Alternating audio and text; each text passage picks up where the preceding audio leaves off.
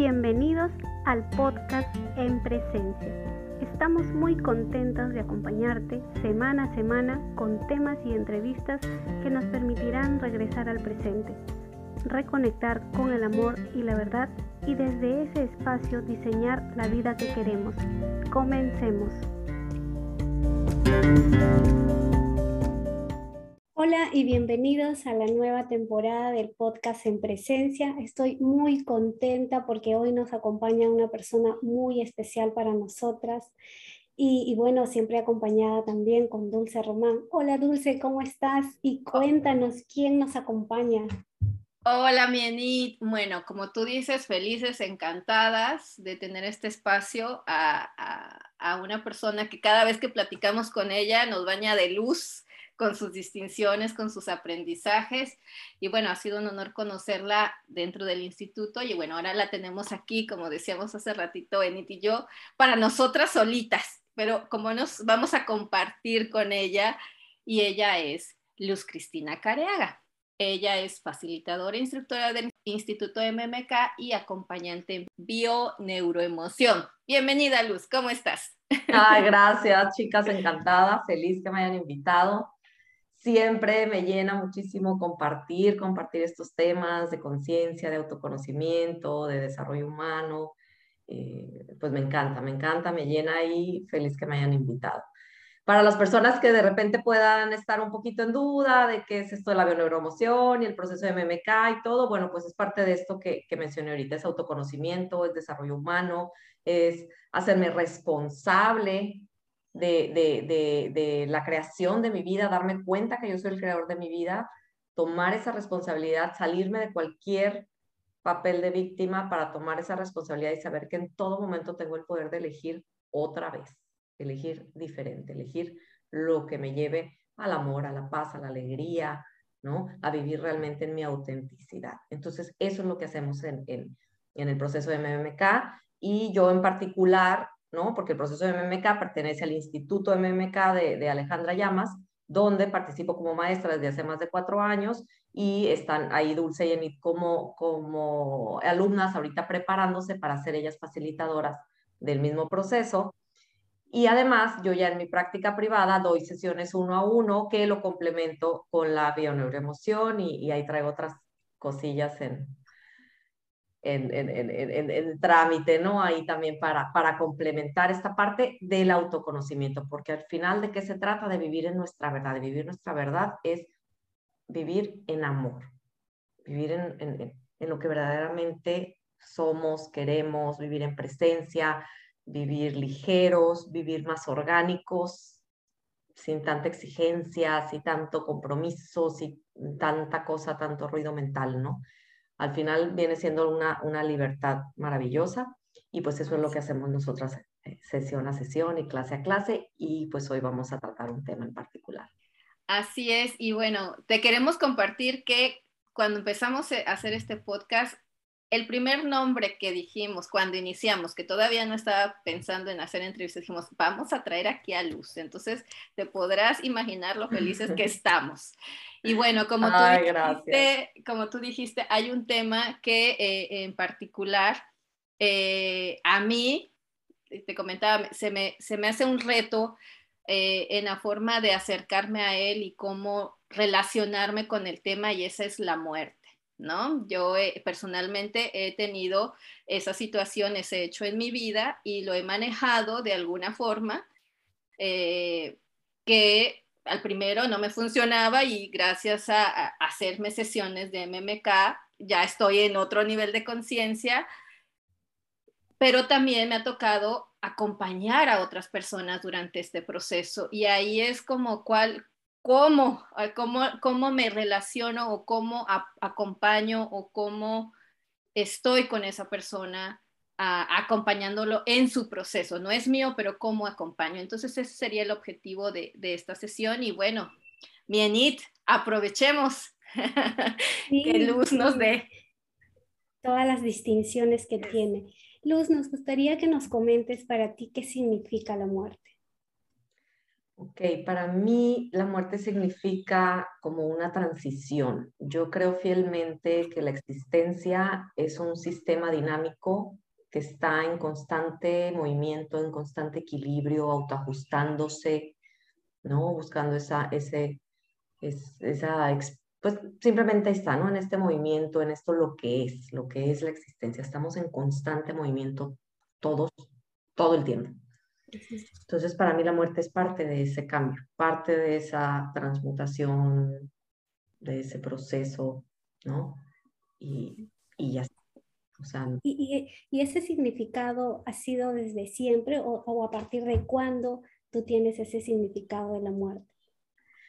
Yo lo he ido eh, madurando ese concepto pero a final de cuentas crecí en una familia católica donde pues está esta esperanza de que la muerte no es el final y que hay otro lugar, ¿no? Entonces a final de cuentas ya tenía un poquito una visión más amorosa de la muerte y no como algo de sufrimiento, de pérdida, dolor y toda esta parte, ¿no? Ya había esa, esa esperanza, ese rayito al final del camino que, que te plantea la religión católica a lo largo de mi vida he ido iniciando, bueno, cuando inicié en este proceso, digo que yo, este proceso de autoconocimiento lo tenemos desde que nacemos, creo, yo, ¿no? Pero cuando identifico que realmente empiezo a tomar conciencia y responsabilidad, cuando me doy cuenta, me entero que yo soy la creadora de mi vida, esto fue hace ya más de 10 años, entonces empiezo como en esta curiosidad, siempre he sido una persona curiosa desde muy niña, ¿no? Y, no quiero que me des las cosas, quiero que me enseñes y que me digas cómo llegamos a eso, y no quiero que me digas vamos a ir para acá, quiero que me digas por qué y cómo, y, ¿no? y entenderle, que, que de repente pudo, pudo haber sido también por querer controlar y sentir seguridad, pero en esencia siempre he sido una persona curiosa, ¿no? Y, y empecé a curiosear también, a leer libros, a, empecé a hacer yoga, eh, ya empezaban todo este tema de las redes, ¿no? YouTube y videos, que ahora tenemos tanto material ahí afuera que la verdad es que todo el tiempo podemos estar aprendiendo algo nuevo, ¿no? Eh, teniendo estas, estas mayores distinciones. Entonces yo empecé por ahí, empecé con, con las enseñanzas de Louis Hay, de las afirmaciones, y ella te dice, tú tienes el poder para sanar tu vida, ¿por qué? Porque en tu pensamiento es donde está, y ahí fue donde yo me enteré, y entonces empiezo todo este, este proceso, ¿no? Eh, ya ahora más cerca, hace pues seis años, creo, seis, sí, seis años que inicié la certificación, yo como alumna, como, como están ustedes ahorita, que supe yo de Alejandra y entonces em, em, empecé a escuchar sus podcasts y me empecé a leer sus libros y me hice sesiones con una alumna de ella y toda esta parte, ya después me metí yo de alumna ya había escuchado yo de la física cuántica, ya me había leído el libro de Hoponopono también, o sea, ya tenía unas ligeras nociones, pero fue cuando empiezo a conectar un poco más, ¿no? Con, con esta parte de la física cuántica, de que todos somos energía, eh, que somos uno, que eso es algo que escuchamos muy constante, ¿no? Todos somos uno, todos somos uno, pues sí, pero ¿qué quiere decir eso, no? ¿Qué significa que todos somos uno? Eh, también fue cuando bueno, ya había tenido un acercamiento a Curso de Milagros y no me gustó, lo rechacé totalmente, como que en ese punto de mi vida no estaba eh, disponible, no estaba resonando en lo mismo. Y después lo retomo y me encanta, ¿no? Curso de Milagros me viene a abrir muchas posibilidades. Y eso es lo que también nos dice la física cuántica, ¿no? Hay posibilidades en todo momento. Al ser energía, eh, realmente esto que, que, que, que se, que se está presentando como el mundo físico es simplemente un chasquido de los dedos, o sea, es un momento, es un instante, ¿no? y, y de esa manera no podemos dejar de ser lo que somos. O sea, realmente no corremos peligro. ¿no? Ahí fue cuando empecé yo con estas teorías a, ah, ¿y qué tal? ¿Me está haciendo sentido esto? ¿Y qué tal si, sí, sí es cierto, no? Y, entonces ya empiezo a ver la muerte como simplemente, pues parte de la misma ilusión, es un concepto más. Y es que este, este cuerpo que está aparentemente en el, en el mundo físico, pero es energía, pues transmuta, ¿no? Y regresa a su estado natural de energía para convertirse en otra cosa y, y estamos así constantemente. Entonces, al verlo así, realmente digo, bueno, pues nuestra verdadera esencia mm, no corre ningún peligro, o sea, no es vulnerable, pero para nada. Y es cuando ahí, ahí decimos la muerte no existe, ¿no? Exacto, la muerte no existe. cuando, cuando uno, cuando uno entra en estas, en esta, no sé, proceso de iluminación o ese proceso de entendimiento de no identificarte con el cuerpo, con la forma, ¿no? Sino quedarte que, eh, con tu esencia, que esa es, es inmutable, ¿no? Exacto. Entonces, ya más allá de pensar que hay un cielo y donde están estas almas y todo, ya no creo esa parte, pero eh, sí, sí creo que no nos puede pasar nada.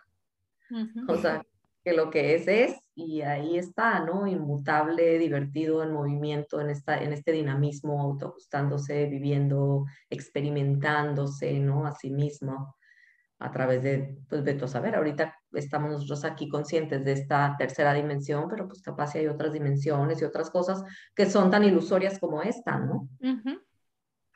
y, y, basándote en, en, esto, perdón, desde tu experiencia, ¿cómo has visto tú que las personas aprendemos a relacionarnos con la muerte? Ya nos comentaste tú cómo lo, cómo lo viviste, pero en general, en tus sesiones o con lo que has visto alrededor, ¿Cómo aprendemos nosotros a relacionarnos con la muerte? Al final aprendemos muy desde el ego, el condicionamiento este de vivir con miedo a lo desconocido, ¿no? Miedo al sufrimiento, miedo al dolor, miedo a la incomodidad, es miedo al cambio. Y como les digo, pues realmente yo creo que la existencia no es otra cosa más que constante cambio, ¿no? Entonces, desde este lugar de miedo a lo desconocido, pues me da miedo morirme, porque no sé qué hay del otro lado, ¿no?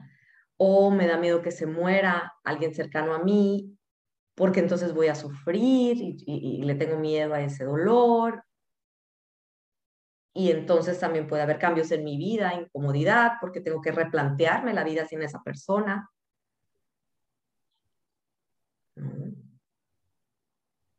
Y ese miedo a lo desconocido es un miedo también al futuro, ¿no? A este miedo a la incertidumbre, que es parte de la vida. Es parte de lo que sí podemos estar conscientes. O sea, yo no sé qué haya más allá. Yo no sé qué hay cuando mi cuerpo eh, deje de estar en esta presencia física y se transmute en la energía nuevamente. Yo no sé. Realmente no sé. Hay mucha gente, por ejemplo, muchísimos testimonios de gente que, que tiene estas experiencias cercanas a la muerte y vuelven y todos te cuentan lo mismo, ¿no? Que es un reino de paz, de amor, son recibidos por sus seres queridos o por ángeles o por Dios o por y les explican de qué va y todo es amor incondicional y esto es como una escuela y ese es como el, común denominador. Puede ser, sí puede ser, pero puede ser que eso sea la cuarta dimensión también, que es otra parte del mismo cuento, ¿no? Y que hay una quinta dimensión y una sexta y así, entonces te dicen llegas a la cuarta y luego eh, están estas teorías de que renaces, ¿no? Vuelves a, reencarnar para seguirte este, perfeccionando, exacto, en, en el amor incondicional y toda esta parte, y luego ya cuando estás listo, entonces brincas a 5D, directo de 3D, ya te mueres y ya no vuelves a la cuarta, la cuarta es como que el mezanín para volver y así, entonces luego te vas a la quinta y luego de ahí vas. Pero yo creo que sí puede ser tan cierto como es cierto esto, o sea, no es cierto, porque al final, al final somos esa energía. Entonces, más que pensar como, como consuelo que está mi ser querido rodeado en este amor incondicional, pues es pensar que simplemente no existe más que en mi mente. Y ya no importa dónde esté esa energía, ese cuerpo, ese, ya no importa dónde esté porque yo sé que está en mí. Y ahí es donde tengo el poder de elegir, porque yo no puedo controlar la vida y decir quién vive y quién no. Pero sí puedo elegir a quién mantener vivo y cómo mantenerlo vivo en mi corazón. Entonces, ¿me da miedo el sufrimiento? Pues sí, pasa, te va a doler, o sea, sí duele el dejar de ver a una persona, ¿no? Que eso, si nos vamos a lo neutral y muy técnico, lo que sucede con la muerte es que el que se queda vivo deja de ver y convivir con esta persona que se muere, ¿no? Eso es lo que podemos realmente atestiguar. Todo lo demás, no sé. Yo no me he muerto, no he vuelto y si he vuelto no sé hasta dónde llegué. no tenemos memoria de eso. Exacto, no sabemos. La realidad es que no sabemos. Entonces, lo único que sé es que si se me muere alguien, yo voy a dejar de verlo. Voy a dejar de convivir con esa persona, ya no lo voy a poder tocar, no lo voy a poder abrazar, no, no me va a escuchar, de que haya una retroalimentación, ¿no? una conversación, ya no va a estar en una Navidad en la foto. Sí es cierto, todo eso es cierto. Pero yo elijo, como no elijo quién muere y quién vive, elijo cómo vivirlo yo en vida, ¿no? Mientras yo siga viva, pues ahí sí tengo el poder de elegir cómo lo quiero experimentar.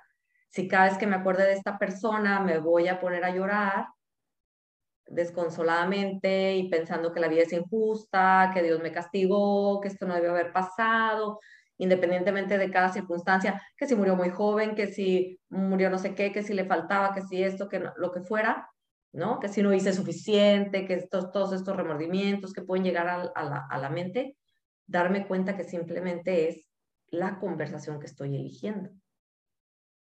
La muerte simplemente es no tiene ningún significado, o sea, simplemente es este, esta transición y yo le doy el significado que yo quiera. Entonces, si elijo entonces decir, bueno, pues acepto que se murió esta persona para empezar. Puedo llorar porque lo voy a extrañar, pero estoy en la aceptación de que murió. O estoy en resistencia, ahí sí sufriendo, ¿no? Desgarrándome porque creo que esto no debería de haber pasado. Y ahí me estoy peleando con la realidad. Por todo lo que debió hacer, no, no fue ese tipo de historia. El no aceptar la realidad. Y, y, es como lo dice Byron Katie, del 100% de las veces que te pelees con la realidad, vas a perder y te va a doler hasta las entrañas porque vas en contra de la realidad.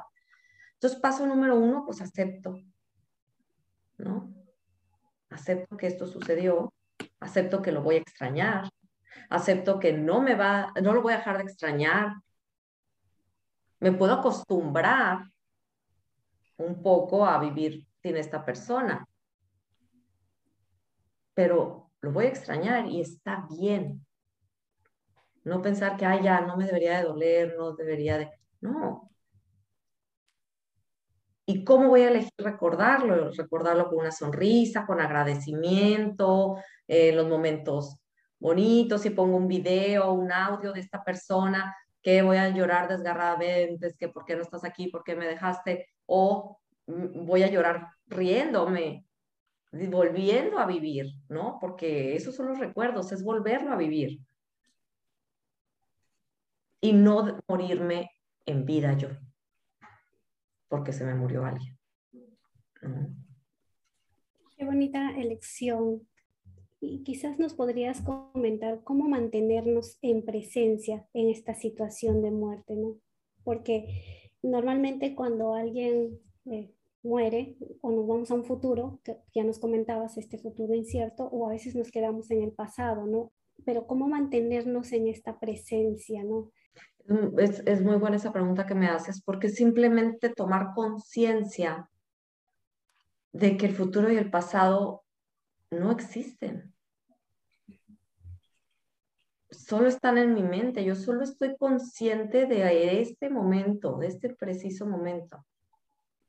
Entonces, meterme con el futuro, pues es estar creando castillos en el aire, creándome miedo, ansiedades, exigencias. Y si estoy en el pasado con remordimientos y toda esta parte que ya no hay nada que hacer, si hay algo que hacer, lo haces y punto. Pero si ya no hay nada que hacer, de nada sirve estarse lamentando, estarse reprochando, estarse culpando o culpando a otros. ¿no? Entonces darme cuenta que el futuro y el pasado solo existen en mi mente. Yo elijo, otra vez vamos con el poder de elegir, yo elijo dónde quiero vivir. Si quiero vivir en el futuro llenándome de ansiedad y de estrés, si quiero vivir en el pasado llenándome de culpas, remordimientos, vergüenzas, tristezas, o quiero vivir en el presente donde sí tengo poder para vivir la existencia, para disfrutar la existencia. Entonces, en lugar de lamentarme que no le dije suficiente lo que lo quería, me hubiera gustado haberlo abrazado más, pues en lugar de estar así, en este presente que sí puedo, abrazo a los que tengo. ¿No? Les digo que los quiero a los que tengo. También le puedo decir que lo quiero al que se fue. Yo puedo seguir hablando con él. ¿No? Y es una manera de, de estarnos regresando al presente. O sea, yo sé que se escucha simple y a veces no lo es, pero la práctica hace al maestro. Entonces, en la medida en que yo ya estoy consciente que así es, que lo único que tenemos es este momento, aquí es donde sí tengo poder. Entonces, cada vez que me cache estando en conversaciones de ya sea de futuro o de pasado, regresarme al presente, o sea, déjate cosas ya de ese pasado que te estás lamentando, ¿qué sí podrías hacer ahorita al respecto? ¿No? ¿Qué te hace que te regreses a tu propósito de vivir en paz, de vivir en alegría, de vivir en amor? Porque todos tenemos un propósito, seamos conscientes o no. Entonces, ¿qué te regresa? ¿Qué te regresa? Regresa, regresa, regresa constantemente. Ya me fui otra vez, me regreso. Y ya me fui otra vez al futuro, me regreso. Y así. Y si durante el día me regreso cien mil veces, cien mil veces van a ser confiando que eventualmente me voy a reentrenar a vivir cada vez más en presencia y van a ser testigos, por lo menos en mi experiencia así es. Cada vez esos momentos de estarme yendo al pasado o al futuro se han ido alargando. No quiere decir que no me pasen todavía, sí me pasan, pero ya no me engancho, ya no estoy ciega en eso y me quedo todo el día pensando en una situación. no, o sea, me regreso y listo. Vuelvo a elegir y esa es la parte donde tú decías, eh, aceptar el momento, es decir, si en ese momento que estoy regresándome y decir, ok, es, o sea, ya no está aquí, entonces, ¿quién quiero ser yo en este momento y qué quiero hacer, pero desde, desde esa conciencia de qué es lo que puedo hacer ahora? Exacto. Y nosotros en las sesiones de MMK, pues trabajamos mucho sobre el concepto que puedan tener de la muerte y todo esto. Por ejemplo, les voy a poner este caso. Eh, a una clienta se le muere su niña de dos años. Entonces, pues ella estaba en mucho dolor, ¿no? Lo que le llamamos el dolor auténtico. O sea, sí existe un dolor, claro que duele. Ya el sufrimiento, como nos decía el Buda, ese es opcional.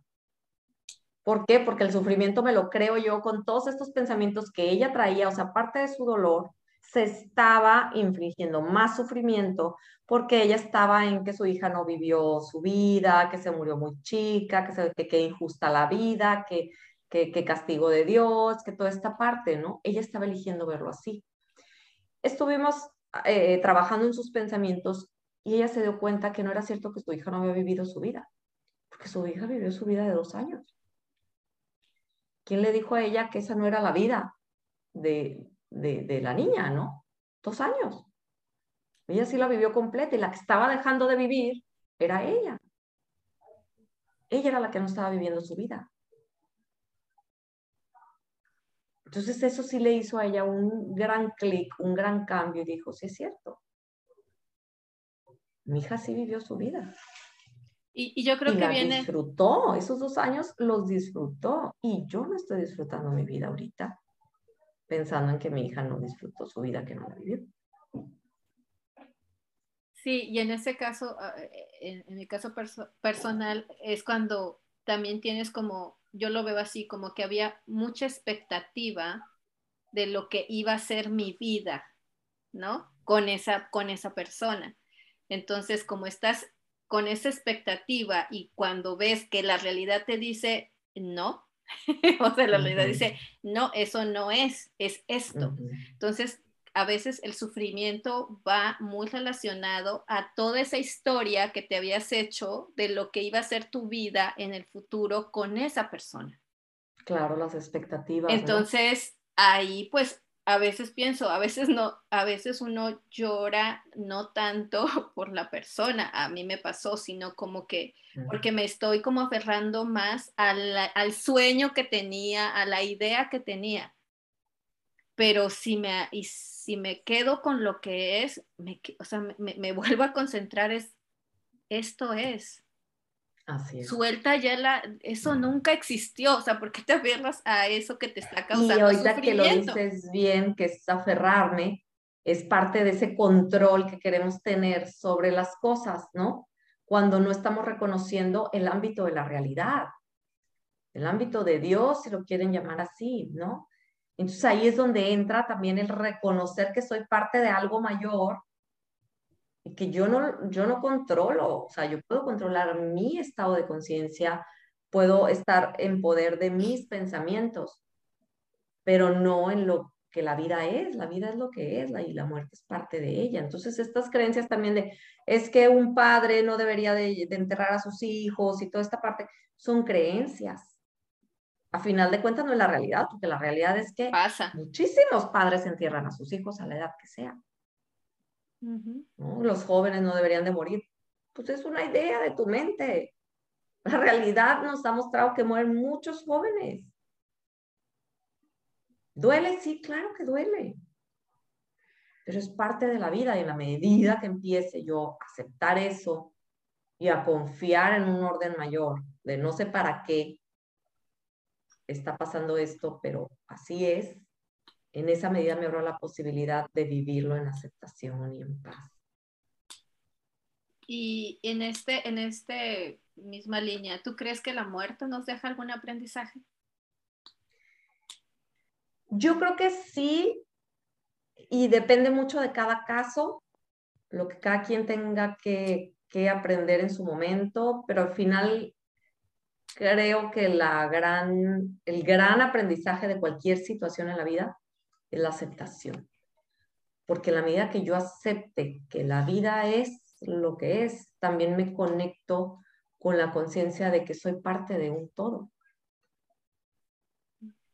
Y que no, no estoy separado, y no, Esto, esto que hablábamos también del control, eso de, de, de, llegar a esa aceptación y soltar el querer tener el control y decir, bueno, acepto eso, también me conecta con el momento presente porque el confiar y el estar en aceptaciones me, me lleva al presente, acepto este momento y me ayuda a conectar con esa conciencia que somos, con ese todo. Entonces, al final de cuentas, yo creo, desde mi experiencia, que nos podamos tal vez ahora aferrar a qué aprendizaje tengo y tal vez el, el aprendizaje es nada más aceptar acéptalo y confía. Y confía que eres parte de un todo y que no todo se trata de ti. No. Se trata del todo, la existencia. Sí, aquí, por ejemplo, eh, eh, estábamos hablando de cómo vivir la muerte.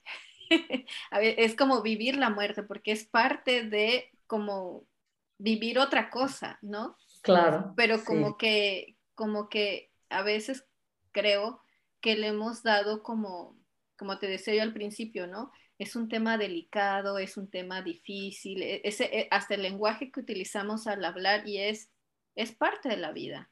Es parte de... ¿No? Es, es parte de la vida. Puedo entender que hay personas que, que ese tema no le, no le guste tocarlo o no le guste hablarlo y, y, como empezar a respetar esa parte, ¿no? De que a esa persona así no le gusta, pero en general es que al final yo elijo lo que a mí me funciona y, lo que me da paz, ¿no? Como tú decías ahorita. Hay muchas creencias, hay muchas formas de verlo, hay muchas formas de explicarlo, pero al final yo voy a elegir la que a mí me da paz, porque lo que yo quiero es estar en paz, yo no quiero estar sufriendo toda la vida, yo no quiero estar eh, muriendo en vida, ¿no? Quiero vivir la vida honrando el tiempo que estuvo esa persona en mi vida, haya sido lo que haya sido, ¿no? Pero es como un proceso de, volver a, tomar conciencia de qué quiero eh, traer a, mi pensamiento y, cómo me quiero relacionar, ¿no? Exacto, es tomar esa elección. Quiero vivir en sufrimiento, en dolor, o quiero vivir. ¿Vivir? Vivir. quiero vivir la vida. Y Luz, ¿cómo podríamos nosotros acompañar o qué podríamos decir a las personas que están pasando una situación de, una muerte de alguien querido, ¿no? A veces quizás no, no nos haya pasado directamente a nosotros, pero sí tenemos a alguien eh, muy cercano y no sabemos qué hacer, ¿no? Entonces quizás nos podrías dar algunas distinciones sobre eso. Sí, está, está muy interesante esa parte porque no hay una sola, o sea, no hay una respuesta correcta, exacta, perfecta. Eh, depende mucho de quiénes somos nosotros también, ¿no?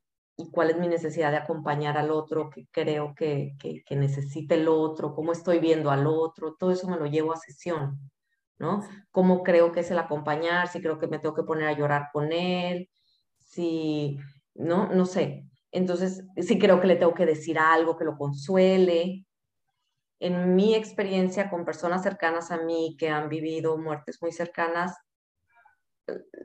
una te dicen, ni me acuerdo lo que me decía la gente. Otros te dicen, ay, la gente también intencionada, pero de repente te dicen cada cosa, ¿no? Sí. Otra me dijo un día, bueno, es que la gente cree que se trata de ellos, estaba muy enojada, ¿no? Y la gente, pues sí, en buena intención, o sea, uno pues no estás en el, en el momento o tal vez también lo viviste y dices, yo sé lo que se siente, entonces también sienten que lo estás haciendo sobre ti, ¿no? Y entonces es algo que, que, que hay que observarse más bien uno mismo, observar uno mismo qué es lo que estoy pensando de esta muerte, qué es lo que estoy pensando de esta persona, qué es lo que estoy pensando de cómo acompañar. Y, y eso lo puedo cuestionar, ¿no? ¿Este será la mejor manera de acompañar a alguien o no? ¿El otro realmente necesita que le diga algo o no? ¿Qué es lo que creo yo que el otro necesita? Y a veces es simplemente la presencia. Ahorita que decías cómo mantenernos en presencia, pues estar en presencia, estar ahí con ellos y, y no encima de ellos, ¿no? O sea, decir, aquí estoy, aquí ando, y, y, si es, por ejemplo, el día del funeral, bueno, voy, y, te puedo dar un fuerte abrazo sin decirte nada, ¿no? Y, tal vez el simple hecho de que la otra persona me vea ahí lo reconforta y no está esperando ni que le diga nada, ni que le lleve nada, ni que haga nada por, ¿no? Que de repente, este, simplemente eso, el estar ahí y decirle, ¿en qué te puedo ayudar? Yo estoy, tú me dices, yo aquí voy a estar. Sí, sí, a mí me pasó bueno, mi mejor amiga se le murió sus, sus papás, los dos, de una semana a otra, entonces, este, y yo, yo sentía que no había nada, pues, que decir en ese momento, ¿no? Y, y, y, decidí, ya estaba ya en, en la certificación, eh, según las distinciones que tenía, decidí solamente estar presente con todo lo que, lo que era yo para ella en ese momento. ¿no? Este, solamente le escribí un mensaje y le dije, aquí estoy para lo que necesites.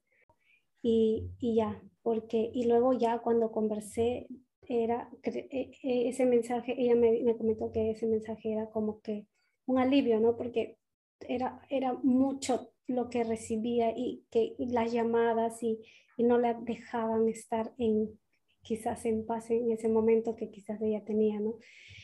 Pero sí muy, eh, es, es como tú dices, ¿no? Es hacernos sesiones de quizás más de nosotros. De mi necesidad, de, mi necesidad, ¿no? De qué cosas es lo que yo estoy pensando de esa persona, qué, qué necesidad tengo de acompañarla y todo eso. Sí, es, es totalmente.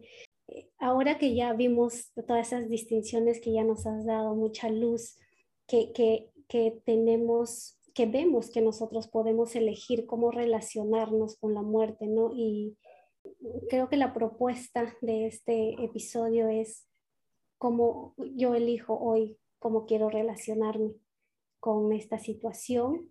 Eh, y si, si quieres relacionarte desde, desde esta paz, desde esta tranquilidad, desde esta aceptación, ¿no? Porque es la realidad, estar e, e, en presencia, ¿no? O sea, siendo conscientes de lo que está pasando ahora y, y sin alejarnos de este propósito del ser que nos hablabas, ¿no? Todos, todos tenemos nuestro propósito del ser.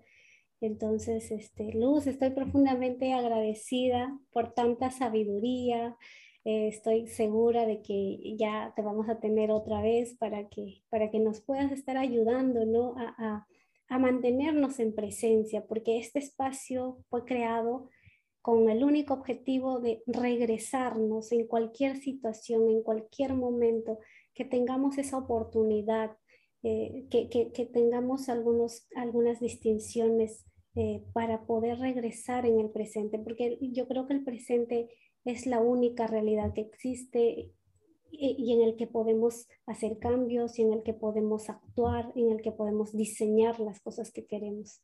Muchísimas gracias, Luz. Ay, gracias a ustedes. Ahorita que dices lo de la sabiduría, no es, yo les comento, no es algo difícil. Yo no me considero una persona sabia.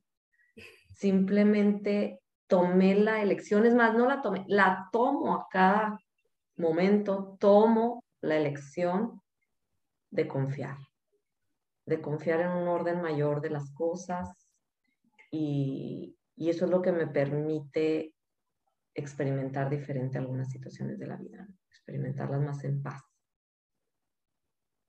más en neutralidad.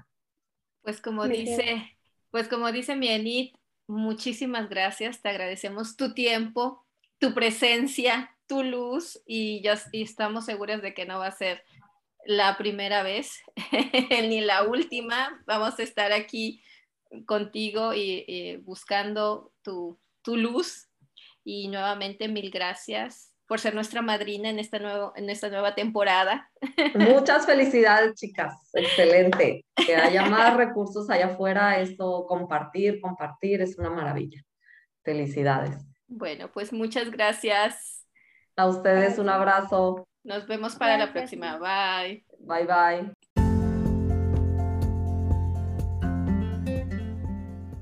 Gracias por escucharnos y nos vemos en el siguiente episodio.